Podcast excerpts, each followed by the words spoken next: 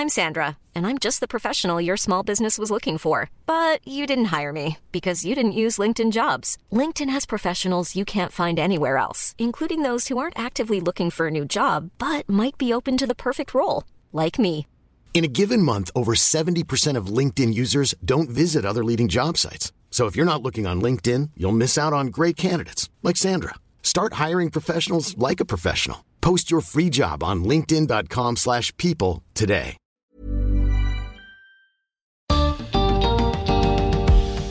Bienvenidos a un episodio especial del podcast de TED en español donde converso con algunos de nuestros oradores. Soy Jerry Garbulski. Hoy conversamos con Beatriz Duke, que es especialista en la enseñanza de la lectoescritura. En su charla que compartimos en esta misma temporada de TED en español, Beatriz describe la forma en la que está logrando que los chicos que terminan la escuela primaria sin saber leer ni escribir puedan aprender a hacerlo en tan solo cuatro meses. En esta conversación profundizamos en la metodología y debatimos otros desafíos de la educación en nuestros países. Esta es una versión editada de una conversación más larga que publiqué en mi otro podcast, Aprender de Grandes. Hola, Bea. Hola, ¿qué tal? ¿Cómo va? Bien, muy bien. Bueno, ¿qué, qué aprendiste en todos estos años dedicada a que chicos que quizás terminan la educación formal sin ser capaces de leer y escribir, haciendo esfuerzos para que esos chicos finalmente aprendan a hacerlo? ¿Qué, qué aprendiste en todo ese trayecto? A ver, ese trayecto empezó hace un montón de años. Ajá. Yo salí de la secundaria, había terminado la dictadura y eran tiempos en que algo había que hacer para que no volviera a pasar, ¿no? Y entonces yo descubrí la educación popular, Paulo Freire, el grupo Ford, eh, bueno, toda una serie de, grupos que estaban trabajando por la educación popular con la idea de que la alfabetización iba a contribuir a generar conciencia y a, promover ciertas miradas políticas que nos permitiría resistir nuevos intentos de, de dictadura.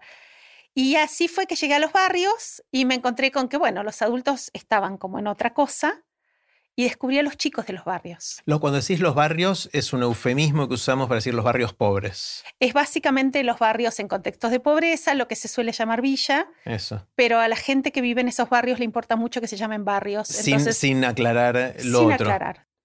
Ahí descubrí a los chicos de los barrios y que lo que te pasa cuando los descubrís en su barrio es que son divinos, son entusiastas, son alegres, son, bueno, chicos. Chicos, claro. Exactamente, chicos, inteligentes, capaces pero no sabían leer y escribir. Y me tomó más de 20 años. Eh, así es, encontrar qué hacer. Perdón, vos ibas a los barrios como educadora o como investigadora de educación? O sea, ¿ibas ahí a intentar enseñar o a entender por qué no, no aprendían? En aquellos tiempos como educadora. Fui educadora comunitaria un montón de años. Uh -huh. Incluso, bueno, me recibí de maestra, hice el magisterio, intenté la educación formal durante un tiempo, pero volví a los barrios. Eh, y a fuerza de que los chicos no aprendieran, yo eh, soy licenciada en Ciencias de la Educación, tampoco en la carrera encontré una respuesta, pero en la carrera me contacté con un equipo de investigadoras de CONICET que lideraban Ana María Borzón y Celia Rosenberg, que estaban trabajando en una propuesta intercultural de alfabetización. Y cuando me puse a, bueno, me fui integrando al equipo, eh, descubrí que sabían cosas que yo necesitaba.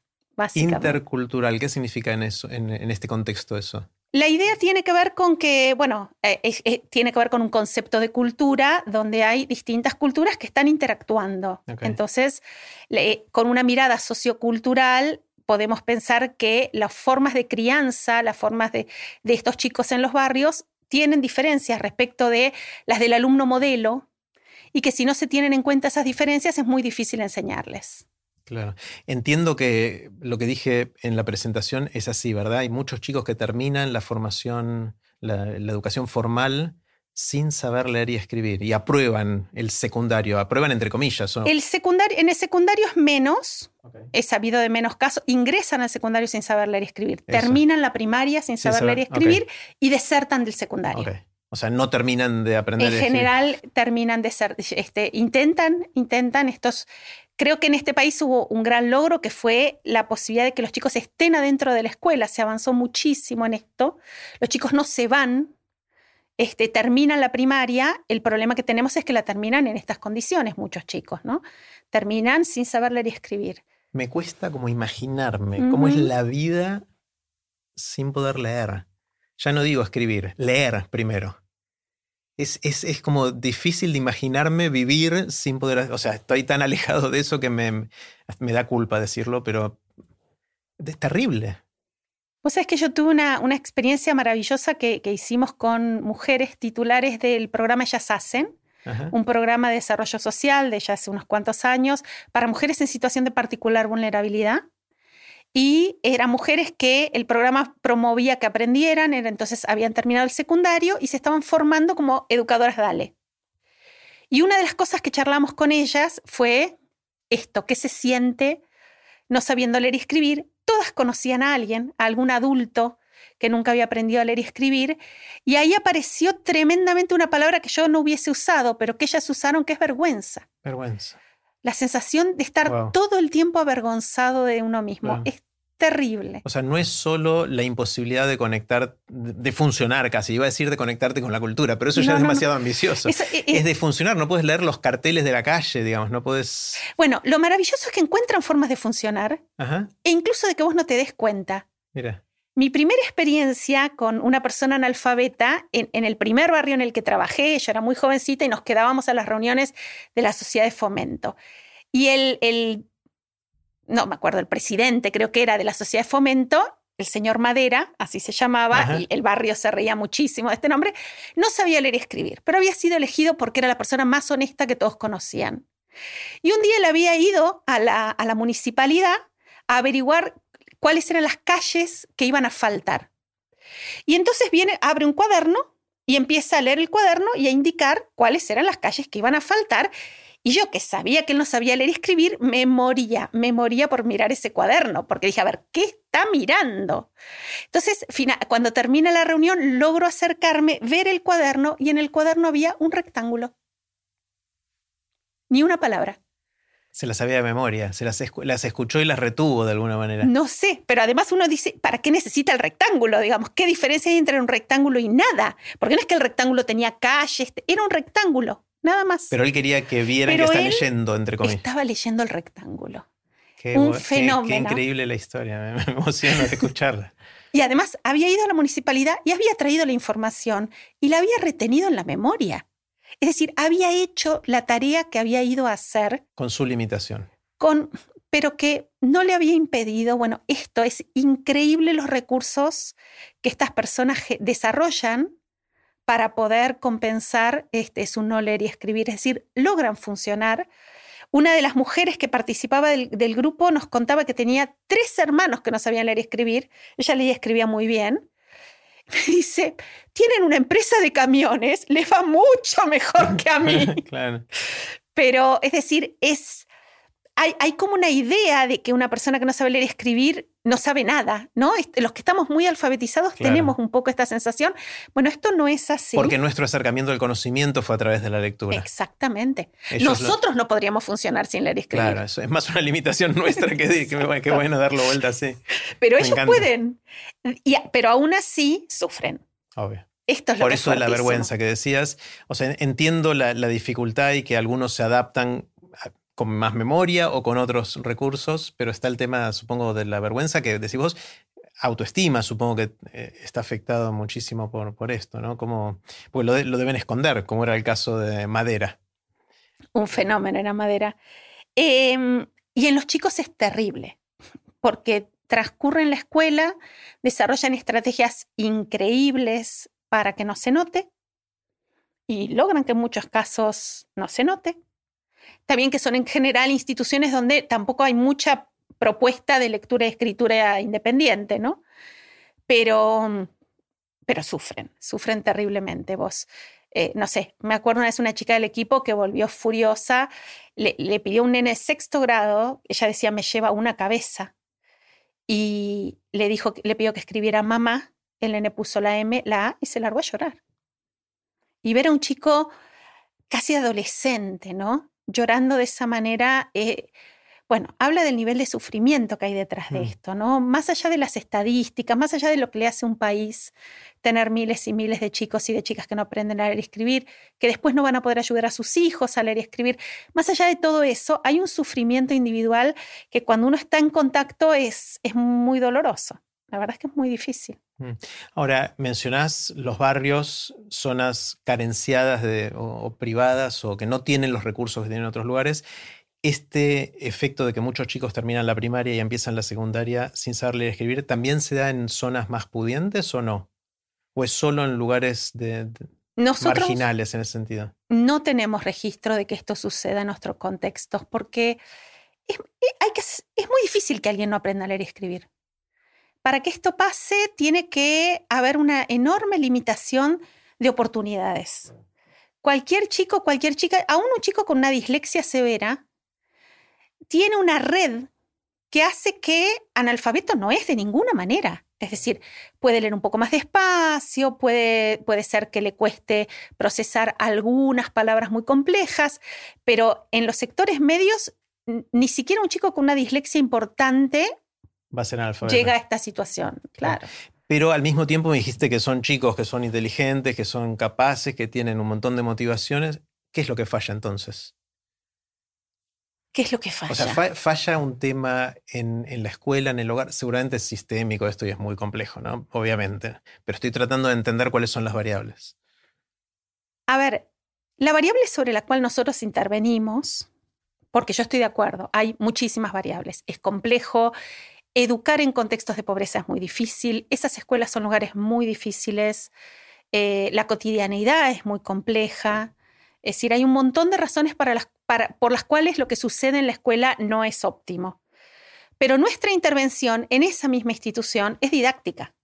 Nosotros le decimos a los maestros otra manera de enseñar y los chicos aprenden. Con lo cual, pase lo que pase en la casa, pase lo que pase en el barrio, pase lo que pase en otros entornos, dadas una, una estrategia didáctica diferente, estos chicos pueden aprender. Nuestros datos son que entre el 75% y el 80% de los que llegan sin saber leer y escribir, aprenden. Hay un porcentaje que no, para, para el cual lo que nosotros hacemos no alcanza.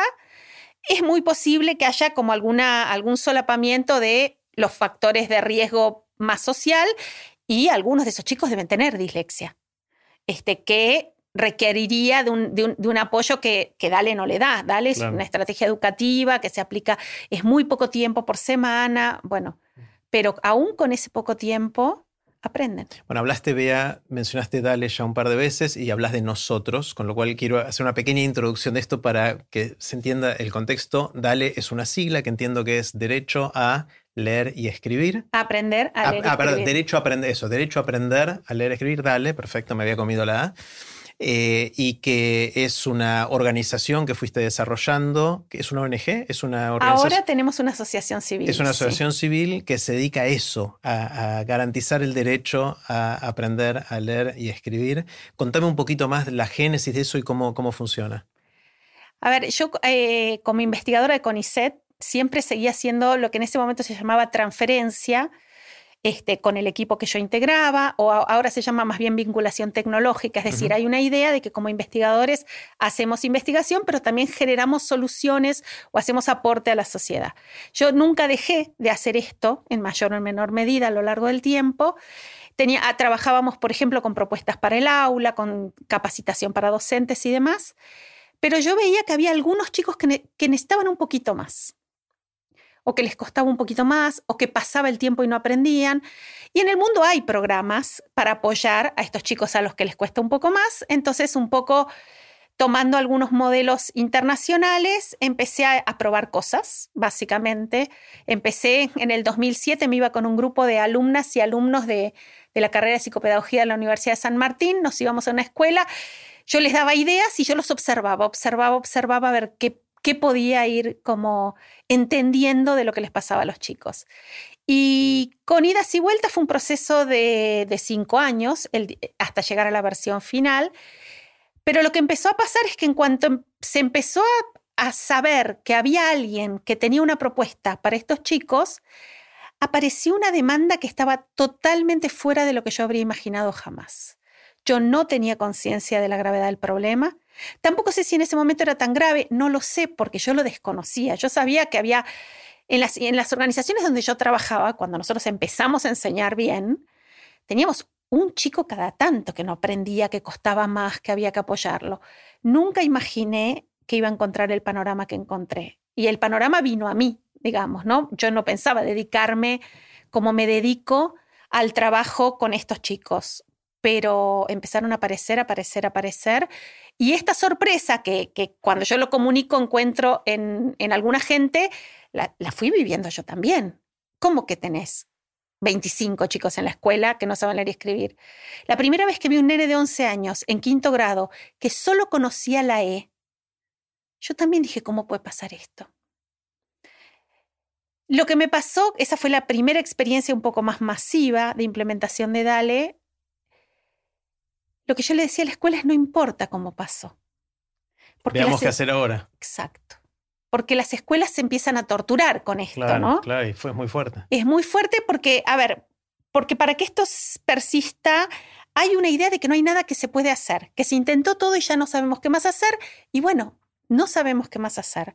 Ahora, cuando el primer chico aprende, en las escuelas, además que, que están realmente preocupadas por el problema, es casi como que antes que la, que la alegría de haber encontrado una solución está el dolor de todos los que se nos fueron así, ¿no? Este, esto es, muy duro porque la verdad es que yo he visto reacciones iniciales de maestras de todo tipo, pero cuando, cuando escarbas un poquito hay un dolor enorme por estos chicos, ¿no? Hay mucho sufrimiento atrás de todo esto.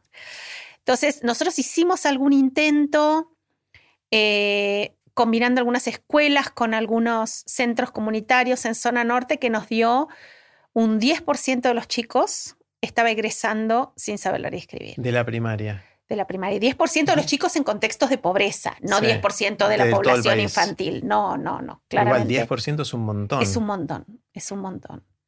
Yo me acuerdo, he tenido conversaciones, no sé, una maestra que me dijo, no, este año no está tan mal, solo cuatro egresan sin saber leer y escribir. Ya uno es una tragedia. Claro, y cuatro además era el 20% del grado, ¿no? Hay como un nivel de acostumbramiento importante pero no es, una es un acostumbramiento porque no saben qué hacer. Digamos, ¿no? Me parece que esto es lo que es, lo que es tremendo, que, que no saben qué hacer, que han implementado las estrategias que circulan mayoritariamente, el diseño curricular dice que hagamos cosas que realmente no les están sirviendo, y entonces no saben qué hacer. Prueban todo lo que, lo, lo que saben hacer, no funciona. Pero el otro 90% sí aprende. Eh, a ver, tardan muchísimo, es decirlo. En tercer grado el porcentaje era como el 60. En esta muestra que nosotros teníamos, el 60 no sabía. En general aprenden muy tarde. Y el otro 90 sale leyendo y escribiendo con un nivel que no es el que uno querría, pero no es esta situación de que no pueden escribir una oración. Pero quiero volver a una pregunta que te hice antes y no estoy seguro de haber entendido la respuesta, que es, si en las zonas que no tienen, que no son marginales, clases medias, en otros lugares, en, otros, en otras zonas de las ciudades del país, esto no sucede así, y la inmensa mayoría, o sea, los que no aprenden son muchos menos, em, y si enseñamos más o menos de la misma manera, que falla en el hogar, porque me imagino que muchos de los chicos en, en, zonas eh, más eh, pudientes o más desarrolladas o con más recursos. Los padres quizás juegan un rol más activo también en que aprendan a leer y escribir, y de hecho algunos aprenden antes de empezar la primaria. ¿Es eso lo que explica la diferencia o hay algo en que se hacen las cosas distinto? Hay un enorme porcentaje de chicos y de chicas que crecen en un entorno que tiene tanta lectura y escritura que están desde que tienen dos meses de vida están aprendiendo a leer y escribir. Entonces, hay metodologías que funcionan mejor o peor con los sectores medios, que además cuando no funcionan, los sectores medios tienen cómo compensar. Siempre hay mamá, papá, primo, tío, hermano mayor y de última psicopedagoga, maestra particular. Hay una red que si la escuela no garantiza, la familia garantiza.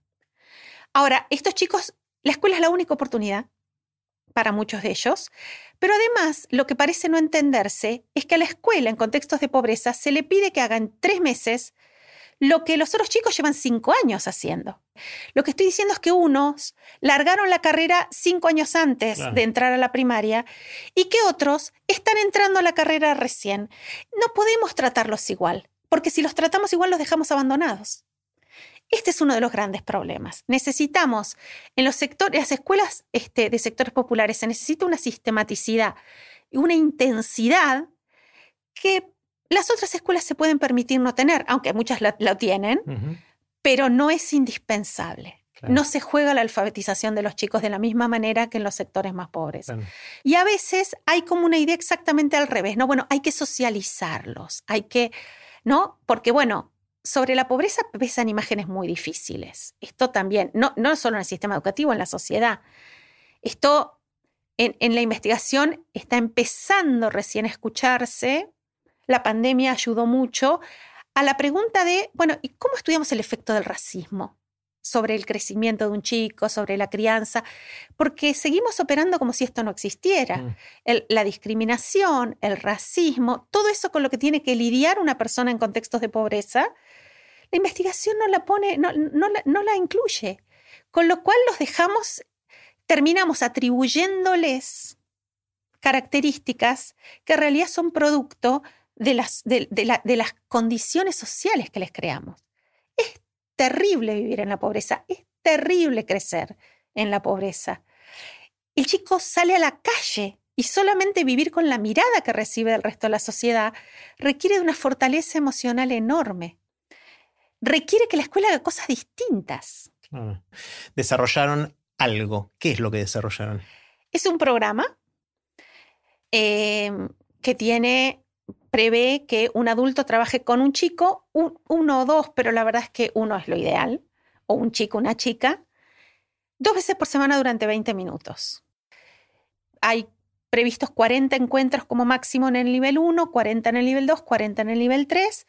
La mayoría de los chicos, después de unos pocos encuentros, salta al nivel superior. Digamos, muy pocos chicos necesitan tanta intensidad de enseñanza. Eh, y donde básicamente lo que hacemos es primero, conocer a los chicos, porque estos chicos están escondidos. Son expertos en el arte de esconderse en la escuela. Entonces, lo hay primero. Que identificarlos. Hay que... hay que identificarlos y hay que hablar con ellos, hay que ayudarlos a abrirse, porque un chico que está cerrado, que está escondiendo, que está tratando de que nadie se da cuenta de que no sabe, no puede aprender. Entonces, lo primero que hacemos es transmitirles que queremos saber quiénes son, que nos parecen personas valiosas y que queremos que, nos cuenten y los chicos cuentan cosas de su vida. Algunos empiezan a hablar y no paran, otros tenés que trabajar un montón. Y después les hacemos escribir algo de eso, lo que nos contaron, una oración desde el día uno. Todo el mundo dice, bueno, pero no saben, no importa. Nosotros les prolongamos los sonidos y les mostramos las letras que no saben. Y es maravilloso porque terminas la oración, vos hiciste todo el laburo. Prolongaste sonido por sonido, identificaste cada sonido, le mostraste la letra y el chico, la chica están convencidos de que escribieron su oración. Que escribieron su oración. Digamos, ¿no? No sienten que la hiciste por ellos. Realmente se apropian de una manera y eso es una ruptura inmensa. Ahí pasa algo. Me imagino los ojos de esos chicos no, en ese no, momento. No, no, no, es increíble, es increíble, sí, es increíble. Porque no. Porque se dan cuenta de que, ah, pará, entonces se puede, ¿no? Entonces yo puedo, entonces no soy yo. Claro. Y eso. Y ahí ya no es más vergüenza, entonces. Se, diluye un poco la vergüenza. Se diluye. Bastante. ¿Y, qué es cada nivel? ¿Qué, ¿Qué, logras en el nivel 1, en el 2, en el 3? En el nivel 1 están los chicos que no pueden escribir una palabra completa ni siquiera una palabra muy sencillita. Y básicamente nos enfocamos en la escritura de palabras, en la escritura, digamos, ¿no? es el nivel de la escritura, porque entender cómo funciona el sistema es mucho más fácil escribiendo que leyendo. Entonces, básicamente escriben. De hecho, cuando pueden escribir palabras como mesa, como pelota, ya pasan al nivel 2. El nivel 2, yo le digo, es el nivel de la lectura. Es el nivel donde tienen que empezar a leer, tenemos un librito de historietas muy lindo que, escribió una amiga mía y, empiezan a leer. Y empiezan a leer, van ganando fluidez, van leyendo cada vez mejor. Y finalmente el nivel 3, que no siempre se hace, porque muchas veces directamente ya lo dejan de participar de DALE, ya está, que sigan en el aula, ¿no? No todos los chicos hacen el nivel 3, pero el nivel 3 es un nivel donde el chico que termina puede leer un texto cortito. Bien. Este, por eso, si el chico está en segundo o tercer grado, no tiene sentido, digamos, sigue, sigue en su grado y, sigue para adelante. Claro, ya se pusieron al se día. Se niveló, claro. se niveló. Sí, sí, sí. Bueno, entonces hablaste de una línea teórica que es distinta a la que se usa en otros lugares. ¿Cuál es la línea teórica? Yo no, sé del tema. ¿Cómo...? Básicamente, eh, yo trabajo en lo que es la línea de la psicología cognitiva de la lectura. Okay. Y en, Argentina y en muchos países de América Latina todavía se trabaja con una línea más vinculada con el constructivismo de raíz piagetiana, ¿no? Una, una propuesta así. Eh, pero bueno, la verdad es que la investigación mostró desde muchísimos lados que el chico que decodifica lento es porque decodificar le cuesta y lo único que se puede hacer es hacerlo practicar. Digamos, que no hay manera de evitar, ¿no? Porque un poco la idea era, bueno, decodificar es tan tedioso, de hecho acá la palabra decodificar es como un pecado mortal, es tan tedioso que tenemos que lograr que los chicos no tengan que hacerlo. Y la investigación cognitiva demostró que es imposible, digamos, que así es como se aprende a leer. Pero en Estados Unidos llegaron a enseñarles palabras de memoria por semana. Tenían los chicos estaban obligados a aprender palabras de memoria. Sin saber cada letra, con lo cual era un dibujo. Es, parece un ideograma chino más o menos. Exactamente, exactamente. Es como, como enloquecer a los niños. Este, Bueno, claramente esto se enmarcó en modelos de enseñanza también muy diferentes, ¿no? Entonces había una corriente que era la de Whole Language que adoptó esto de no hay que procesar todas las letras, los chicos pueden anticipar, los chicos pueden... Entonces lo que hay que hacer es darles libros que los chicos van a aprender con muy poca intervención en términos de enseñar las letras, las correspondencias y todo este trabajo. Y la línea contraria diciendo, si no hacemos este trabajo, los chicos no van a aprender. Eh, la realidad es que en Estados Unidos eh, esto dio lugar a debates furibundos por un lado, pero también a muchísima investigación. Em, y, digamos, la investigación cognitiva empezó a, a generar evidencia de que el modelo lector era incorrecto y que sí procesamos las letras al leer y sí tenemos que procesar las letras para leer.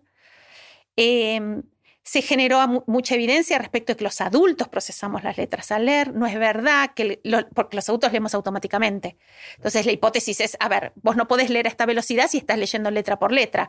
Por supuesto que no, pero vos leíste letra por letra y después automatizaste. Ahora sí procesas, no es que no procesas las letras, las procesas en paralelo, lo cual lo hace enormemente veloz.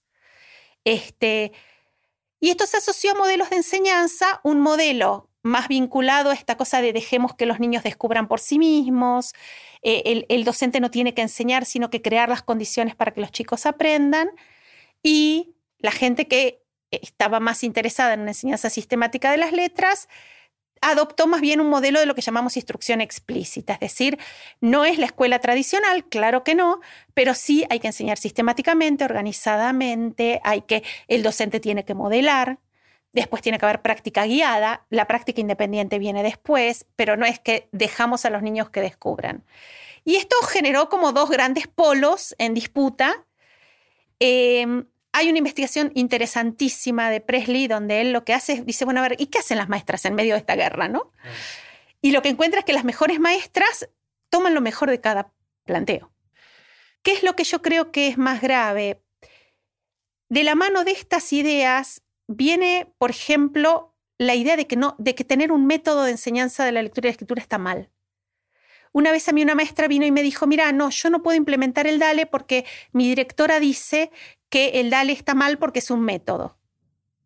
Yo la miré y le dije, por favor, decime que te dijo que es un método malo. A mí no me importa que digan que es un método malo. ¿Pero, qué? pero que alguien diga que lo que tiene de malo es que es un método es terrible. Porque, ¿qué pasa? Si en los institutos de formación docente y en las capacitaciones les decimos a los maestros que tener un método coarta la creatividad, los dejamos sin herramientas. Entonces, lo que termina pasando es que los métodos, en, muchas escuelas, lo que termina viendo es mame mi momú, porque los maestros necesitan un método.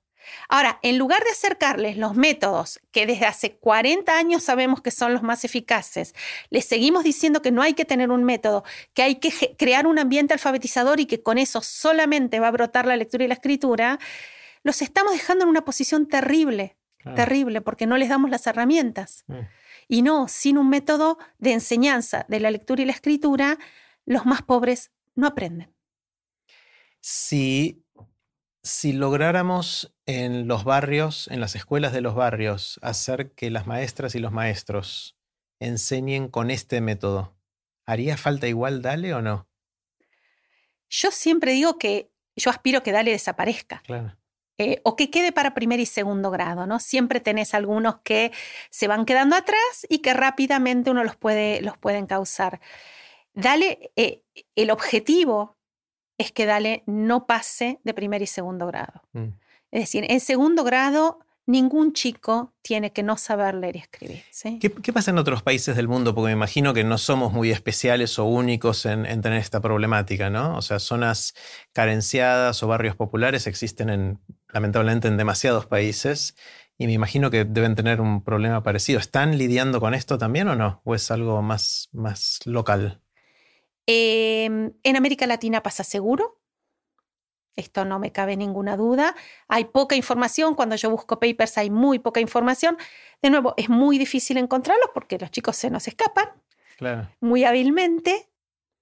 Está muy asociado a la pobreza, está muy asociado a la marginación, está asociado a fenómenos sociales complejos, pero aún así hay muchas escuelas que pueden hacer cosas que, mejoran muchísimo la situación. Claro, pero si, si lo limitamos a los países de habla hispana, que son muchos, y hay, no sé, 500 millones de personas que hablan español en el mundo como primer idioma, me imagino que si encontrás la forma de resolver esto, va a aplicarse a muchos de estos lugares que, tienen también marginalidad y pobreza como, como tenemos acá, ¿no?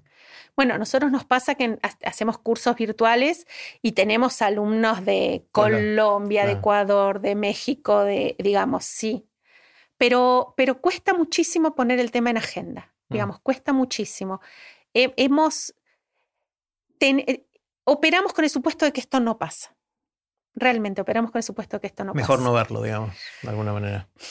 Y además cuesta creerlo. Yo me doy cuenta que hay mucha gente que no me cree, digamos, ¿no? Que yo lo digo, es verdad que no tengo los números, pero tengo los, tengo los miles y miles de dictados, ¿no? Donde yo te muestro y vos no podés creer que ese chico tiene 10 años, que esa chica tiene 11, que, este, digo, nos cuesta creerlo. Mm. Hay como mucha negación y hay gente, incluso en el sistema educativo, que de verdad no lo sabe también.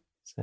No sé. Eh, es, a veces me abruma, ¿no? La sensación de que hay tanto tanto por hacer. Eh, ya no ni hablamos de la educación del futuro, estamos hablando de una equidad tan básica de cosas que damos por sentada que todos van a aprender en algún momento y por ahí no. Si no hacemos algo concreto, eso no, sucede y, me abruma por un lado y por otro lado me pone contento saber que hay, gente como vos y la gente que, trabaja en este tipo de proyectos que, que está haciendo algo significativo para arreglarlo, ¿no?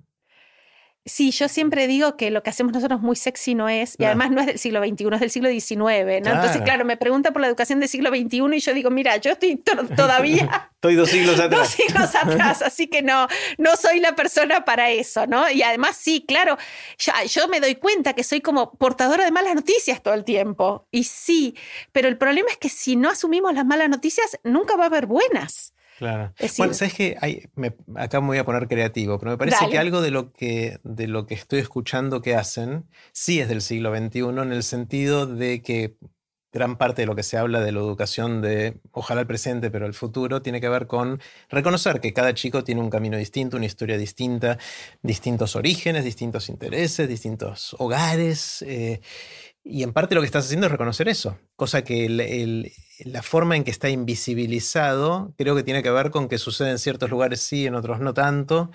Entonces, de alguna manera sí, reconocer que cada chico tiene otras necesidades y poder generar mecanismos para acompañarlos es muy del siglo XXI. Obviamente lo estás haciendo para resolver una necesidad de hace dos siglos, pero creo que tiene algo de la educación del futuro también. Bueno, además tratamos de encontrar herramientas. Este videojuego que desarrollamos con Globan, la verdad es que nos está yendo muy bien. Estábamos estudiando las mejores condiciones para aplicarlo. en los proyectos del 2020 quedaron un poquito este, frenados, pero estamos buscando porque nos pasa que encontramos que las variables que determinan que un chico aprenda son distintas de las que determinan que aprenda en otros lugares y lo que estamos pensando es que hay algo de lo motivacional que tiene un efecto enorme, porque además estos chicos no tienen el acceso a, Internet y a los juegos de otros sectores, entonces el videojuego les sigue pareciendo una maravilla y una oportunidad, y entonces tenemos chicos que en el aula se niegan a ser parte, y se ponen los auriculares con el videojuego y olvídate, no existe nadie más en el mundo, ¿no? Y esa concentración y esa motivación tiene un efecto importante. Entonces, bueno, estamos buscando otros recursos. En parte, vos en un momento decías, se necesita mucha gente si esto es uno a uno. Bueno, el videojuego busca, en cierto sentido, este, apoyar en esto. Ahora, lo que vemos también es que si no hay un adulto al que le importe, no pasa nada. Mm tenemos que estar ahí. Hay que ponerle el cuerpo. Si no, los chicos no, no van a aprender a leer y escribir.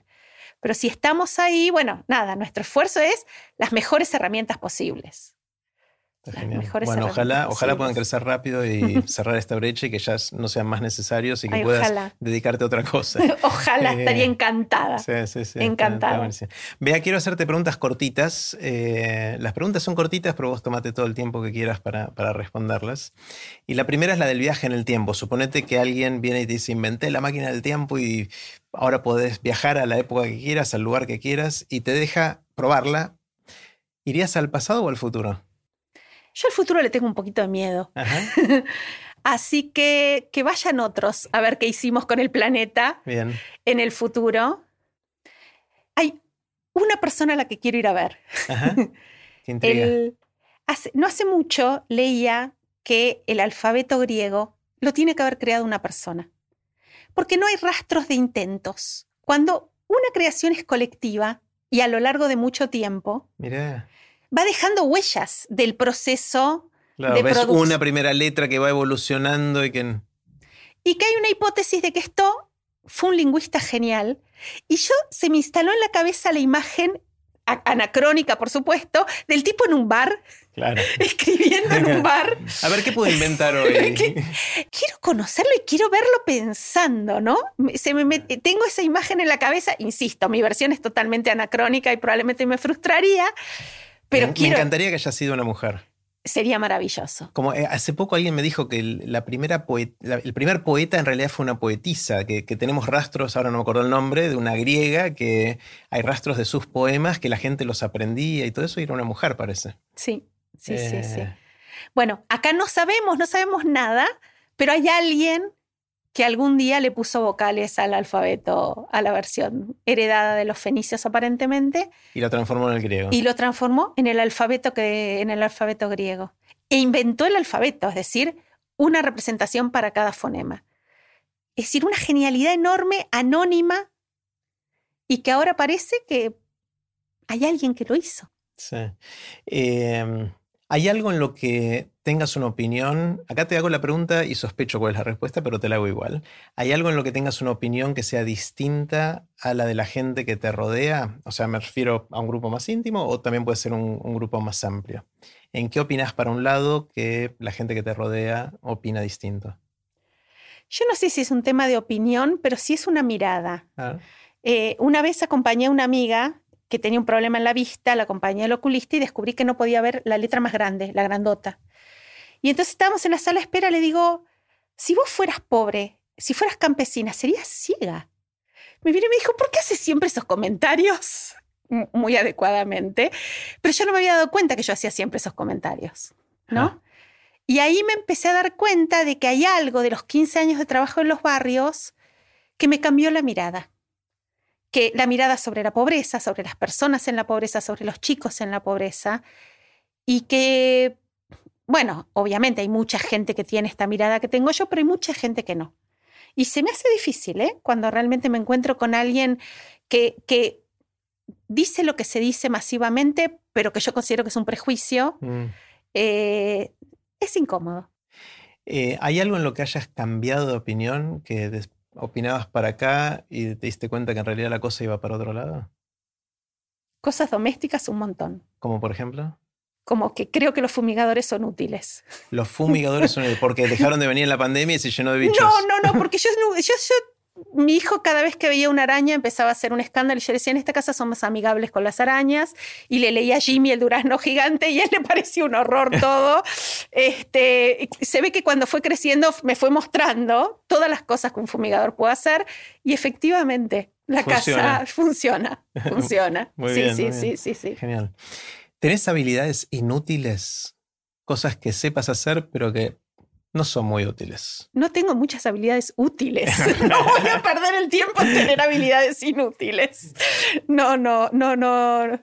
Carezco, carezco Care- de básicamente esa- de, de- de- de habilidades en general. Sí, igual la gente que después la piensa en algunas se da cuenta que siempre alguna utilidad Sí. tiene, ¿no? Ese- Eh, eh, cualquier cosa que sepas hacer.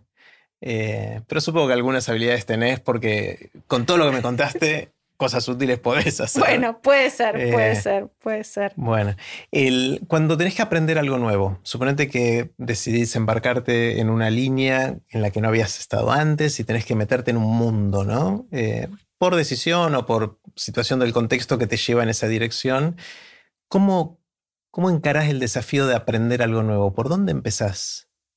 Busco papers. Paper- papers científicos, mirá. Sí, estoy totalmente arruinada. Sí, sí, sí, sí. sí. O sea, vas a- al, al Google Scholar o al el equivalente de es- eso y buscas el paper. Vas a la fuente eh, básica, original. No es que te lees el, el- el libro o googleas un video en YouTube. No, no, no, no, no. Creo que eso es generacional, digamos. Creo, y creo que algún día lo voy a tener que aprender. Yo busco papers, es así, no lo Mirá puedo loco. evitar. Lo primero que hago es buscar algún paper. Sí, sí, sí. Google Scholar, básicamente eso, eso es lo que hago. Lo primero que hago, ¿no? Eh, a ver, eh, cosas que están vinculadas, que, que se pueden encontrar en los papers, Claro, ¿no? De las otras ya te dije que no tengo habilidades, entonces es, no claro. necesito. Sí, sí, sí, sí. Eh, qué loco. Creo que es la- de- esta pregunta la vengo haciendo hace mucho. Es la primera vez que alguien me responde Google Scholar, digamos, como, como fuente original, que está buenísimo, está bárbaro. ¿Cuáles fueron las lecturas, pueden ser libros o papers, eh, que más te influyeron en tu vida, que te marcaron, que hicieron que la vea que está hoy acá sea quien es? ¿Qué- ¿Cuáles fueron esas lecturas, ficción, no ficción, de lo que fuera, que te marcaron? A ver, eh, hay un autor que a mí me enseñó todo lo que sé sobre la pobreza, que es James Baldwin, que lo encontré por casualidad. Nadie sabe cómo, cuando yo tendría 14, 15, había aterrizado un libro en la biblioteca familiar, el único que está en español. En realidad, en la biblioteca que mis padres tenían una quinta donde yo me aburría un montón, entonces rebuscaba.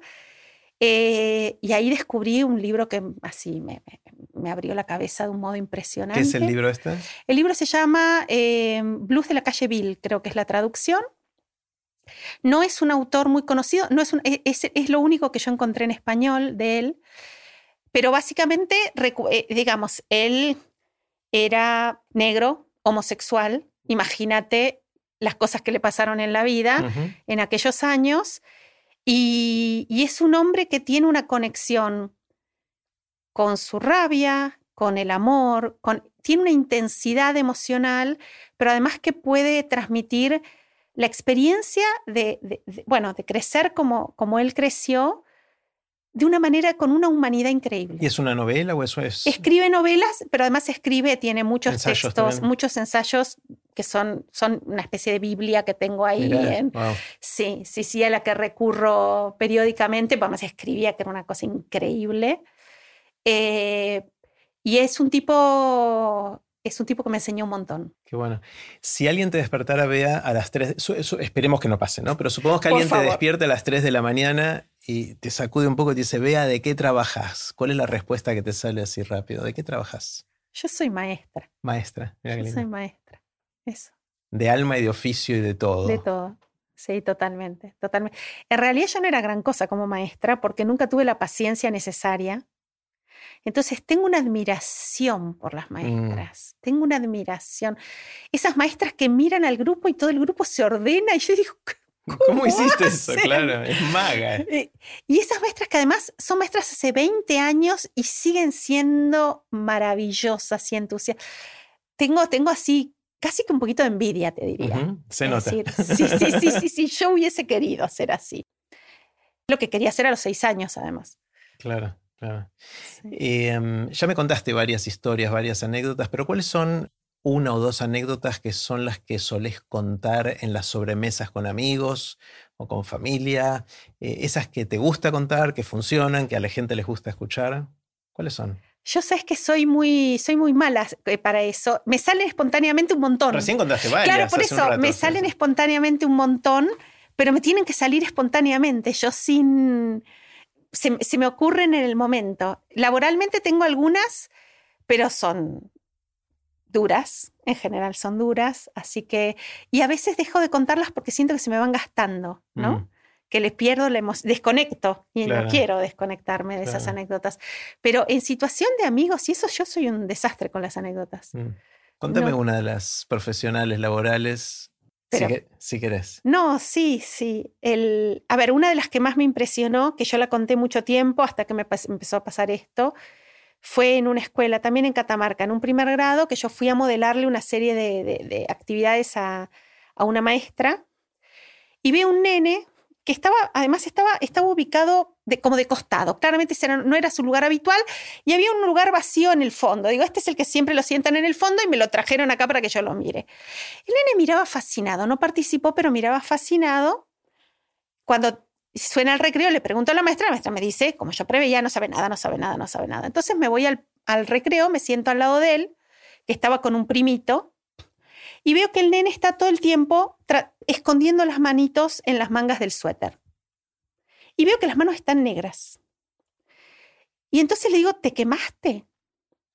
Y el primito, e, este nene era muy tímido y no me hablaba, pero el primito era un personaje me miró como diciendo, ay Dios mío, esta mujer no puede ser más ignorante. Me dice, no, él pela nuez. Si yo te pregunto un poquito sobre pelar nueces, los porteños estamos todos en problemas. Yo mucho del asunto no sé, pero aparentemente la familia de él vivía pelando nuez, sacándoles la primera cáscara para la venta. Y eso te mancha. Entonces, cuando volvemos, le digo a la maestra si no me deja escribir un texto con los chicos y les cuento quién es este nene, digamos Juan, y nos ponemos a escribir la historia de Juan. Juan así, ¿no? Todavía no había abierto la boca. Y entonces en la historia yo pongo que Juan pela nueces. Y entonces un chiquito del fondo dice, ah, por eso tiene las manos todas negras. Y yo diciendo, ay, no, viste, porque no era eso lo que yo quería que saliera de, de Juan. Pero bueno, viste, tenía algunos años de entrenamiento, digo, Juan no tiene las manos negras, Juan tiene las manos pintadas de nuez. Ustedes no saben que hay un montón de cosas que pintan. Y empezaron, sí, que hay piedras que pintan y que la tierra pinta y todo esto. El chiquito al fondo, yo quiero ver. Y entonces lo miro, lo miro a Juan y le digo al nene, vení a ver.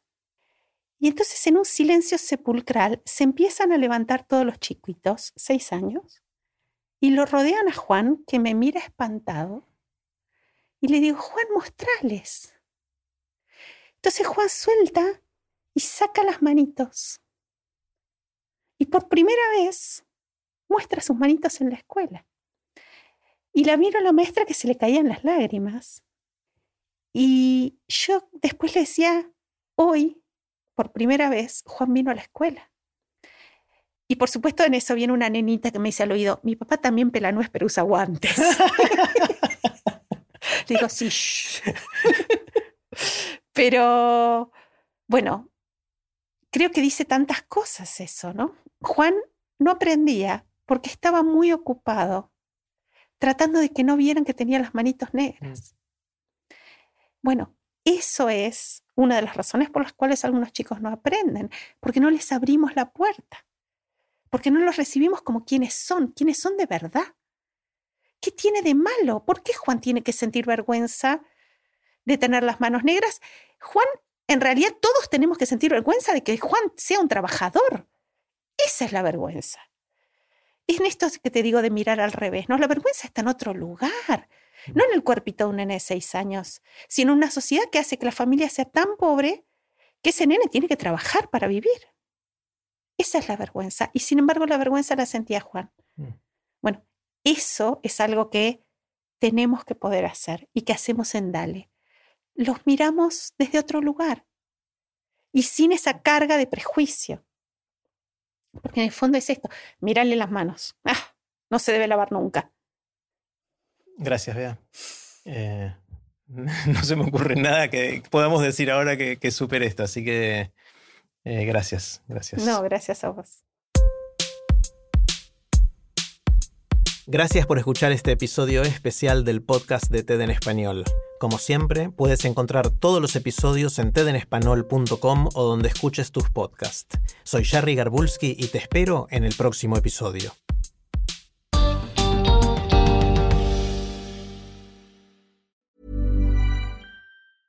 Hey, it's Paige DeSorbo from Giggly Squad. High quality fashion without the price tag. Say hello to Quince.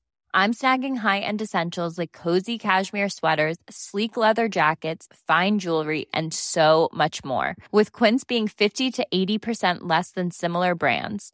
And they partner with factories that prioritize safe, ethical, and responsible manufacturing. I love that. Luxury quality within reach. Go to quince.com slash style to get free shipping and 365 day returns on your next order. Quince.com slash style.